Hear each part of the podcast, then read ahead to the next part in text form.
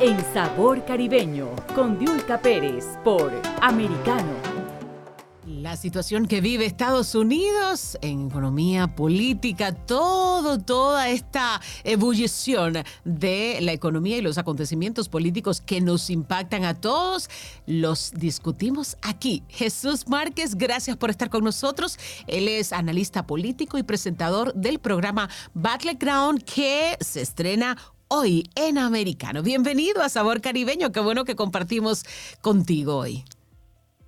Muy buenos días, gracias por tenerme en tu programa y bueno, gracias a toda la audiencia que nos recibe, ¿no? Con amor.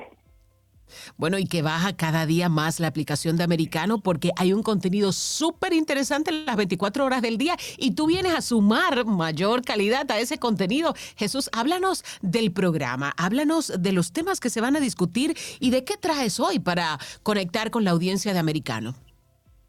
No, muy bien, vamos a estar platicando acerca de los temas más importantes y calientes de repente, ¿no? En el, en el mundo de la política en Estados Unidos y, y, lo, lo, lo, importante es que vamos a retomar temas que de repente no se toman en, en los uh, medios de comunicación comunes y corrientes, ¿no? Aquí en Americano, tanto yo como el equipo que ya forman parte de este gran uh, equipo de, de, trabajo, pues hacemos ese trabajo, ¿no? El trabajo de, de informar. Los temas que vamos a, to a tocar son los temas que eh, más incumben la, al mundo de la política. Por ejemplo, hoy vamos a estar hablando acerca de la economía, acerca de, la inflación, pero también vamos a tocar el tema, por ejemplo, de lo que ocurrió el día de ayer en un suburbio de, eh, de perdón, de Chicago, donde, bueno, ya los demócratas empiezan a, a atacar la segunda enmienda. Eh, debido a, a, lo que hizo un individuo, ¿no? Entonces vamos a estar tocando todos estos temas que de repente no se hablan en otro lado, por el lado conservador. Cuando hablamos de la situación que vive Estados Unidos, también tocaremos el tema de la economía y las decisiones que ha tomado la administración del presidente Biden y toda la, toda la reacción que ha tenido de la misma gente que se siente cargada por, eh, por la economía sin que haya una solución viable para aliviar la carga que ellos llevan imagínate nomás, tenemos hoy día la inflación más alta en 40 años. En Estados Unidos estamos viendo una, una tragedia día a día con los, con, los hispanos y, la, y, todo el mundo que, que, no alcanza a la hora de ir a pagar eh, el supermercado, a la hora de pagar la gasolina. Todo esto está haciendo que el sueño americano se, se achique, se haga, se sume de las manos y por eso tenemos que hacer un cambio, ¿no? Desde el Congreso hasta la Casa Blanca y estos son ah, debido a las políticas fallidas, directamente políticas fallidas de eh, Biden y los demócratas en el Congreso que han causado esta inflación. La inflación es, está por los cielos y esto realmente está afectando el sueño americano de los hispanos en Estados Unidos. Bueno, el presidente Biden eh, ha hablado de cómo y ha presentado incluso iniciativas para reducir el tema de los, eh, los tiroteos, la, la posibilidad de que más gente tenga armas, pero según lo que cuando se establece la discusión, ese no es el problema. Y se enfrentan ahí demócratas y republicanos y eso necesariamente va a tener repercusiones en noviembre cuando hay elecciones eh, tanto en, en la Cámara de Representantes como en el Senado. Jesús. Sí, no, es, eh, eh, atinadamente dices que el problema no es tanto las armas, sino eh, la gente que hace estos, eh, que comete estos actos, ¿no? Eh, tenemos que dedicarnos a eso más que nada, porque, por ejemplo, si, si, si, si el problema fuera las armas, bueno, pues no tuviéramos eh, esas ciudades y estados donde hay mucha restricción ya de armas que tienen los, los niveles de criminalidad más altos en el país. Por ejemplo, el año pasado, en este mismo fin de semana del 4 de julio, en la ciudad de Chicago, hubo 87 eh, eh, personas que, que fueron heridas de bala, 17 de ellas murieron y en solo un fin, fin de semana, o sea, por ejemplo, ahí hubo un, lo que se conoce como mass shooting en, en la ciudad de Chicago, siendo que esa es la ciudad, una de las ciudades que son que tienen más restricciones de armas en todo el país. Es decir, si tú pones más restricciones de armas, no es lo que va a solucionar el problema. Lo que tenemos que hacer eh, eh, cuenta acá es de que el problema son las gentes y las personas que cometen esos actos y por eso tenemos que enfocarnos en esa parte, ¿no?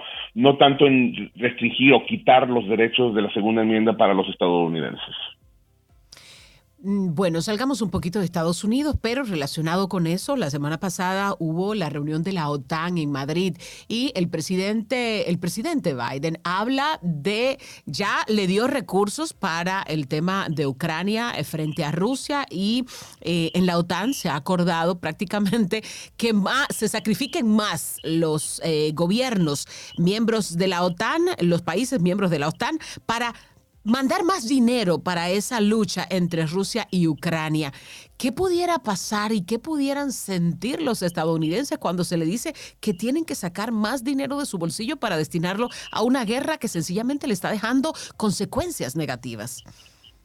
No, imagínate nomás, para empezar esta guerra de Ucrania eh, fue fortalecida debido a las políticas fallidas de Biden. Es decir, cuando Donald Trump estaba en el gobierno, él eh, había hecho que la OTAN se fortaleciera, haciendo que los países miembros de la OTAN aportaran más a lo que deberían de lo que se había lo que se había acordado que aportaran más porque en ese entonces Estados Unidos estaba aportando mucho más todavía pero eh, en ese tiempo eran más entonces cuando cuando eh, Donald Trump tenía esa situación controlada y aparte tenía Estados Unidos con una posición fuerte en, relación a la producción de, petróleo, de gas natural, eso hacía que Rusia no estuviera tan fuerte. Cuando llega Biden, eh, restringe la, producción de petróleo y de gas natural para Estados Unidos y, permite que Rusia se fortalezca con su petróleo, haciendo que entonces pueda invadir Ucrania. Ahora pide que los estadounidenses sacrifiquemos más y que también paguemos un costo más alto por las gasolinas,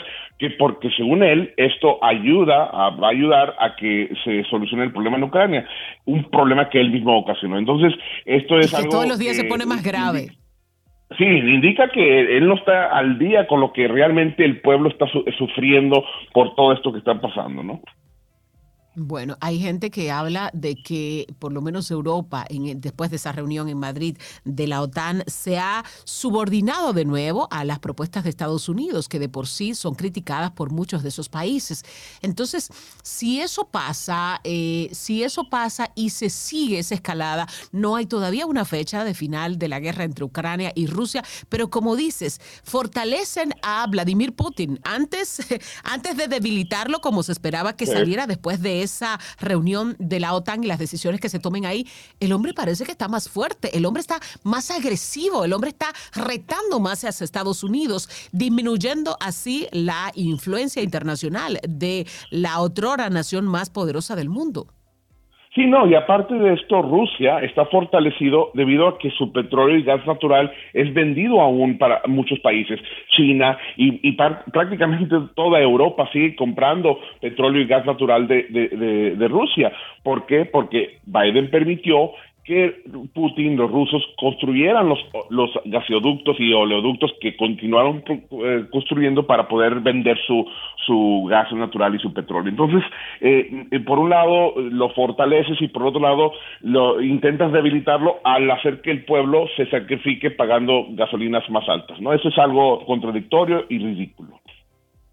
Cuando hablamos entonces de la economía doméstica, cuando hablamos del presupuesto que debe tener cada familia en los Estados Unidos, ¿cómo eh, ver desde afuera, cómo ver como periodista Jesús eh, las alternativas que tiene ahora mismo la gente? Que mucho, el desempleo, el, el desempleo está, eh, hay hispanos que todavía están pretendiendo llegar a Estados Unidos, como se ha presentado en estas últimas semanas, en medio incluso de tragedias como la de Texas.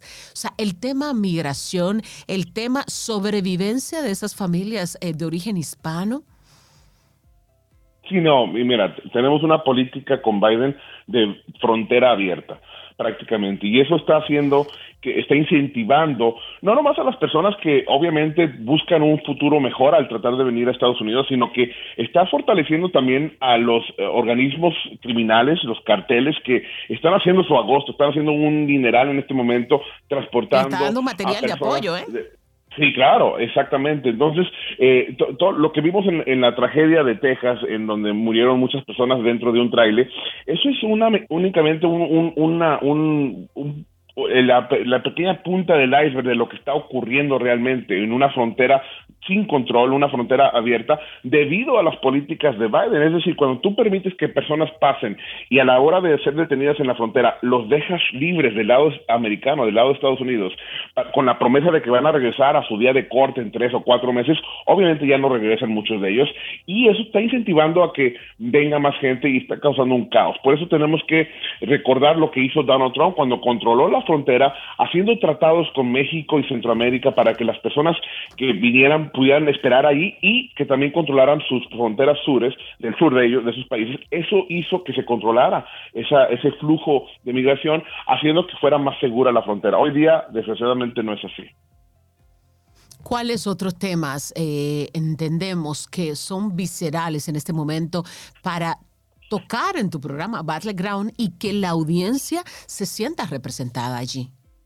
Mira, también tenemos los casos de la Corte Suprema de Justicia donde acaban de dar eh, varios fallos en favor de la vida de las personas que las personas que, obviamente están de acuerdo con el, el pro vida. Y también eh, eh, para la, la las ah, digamos la libertad de expresión y la libertad de religión.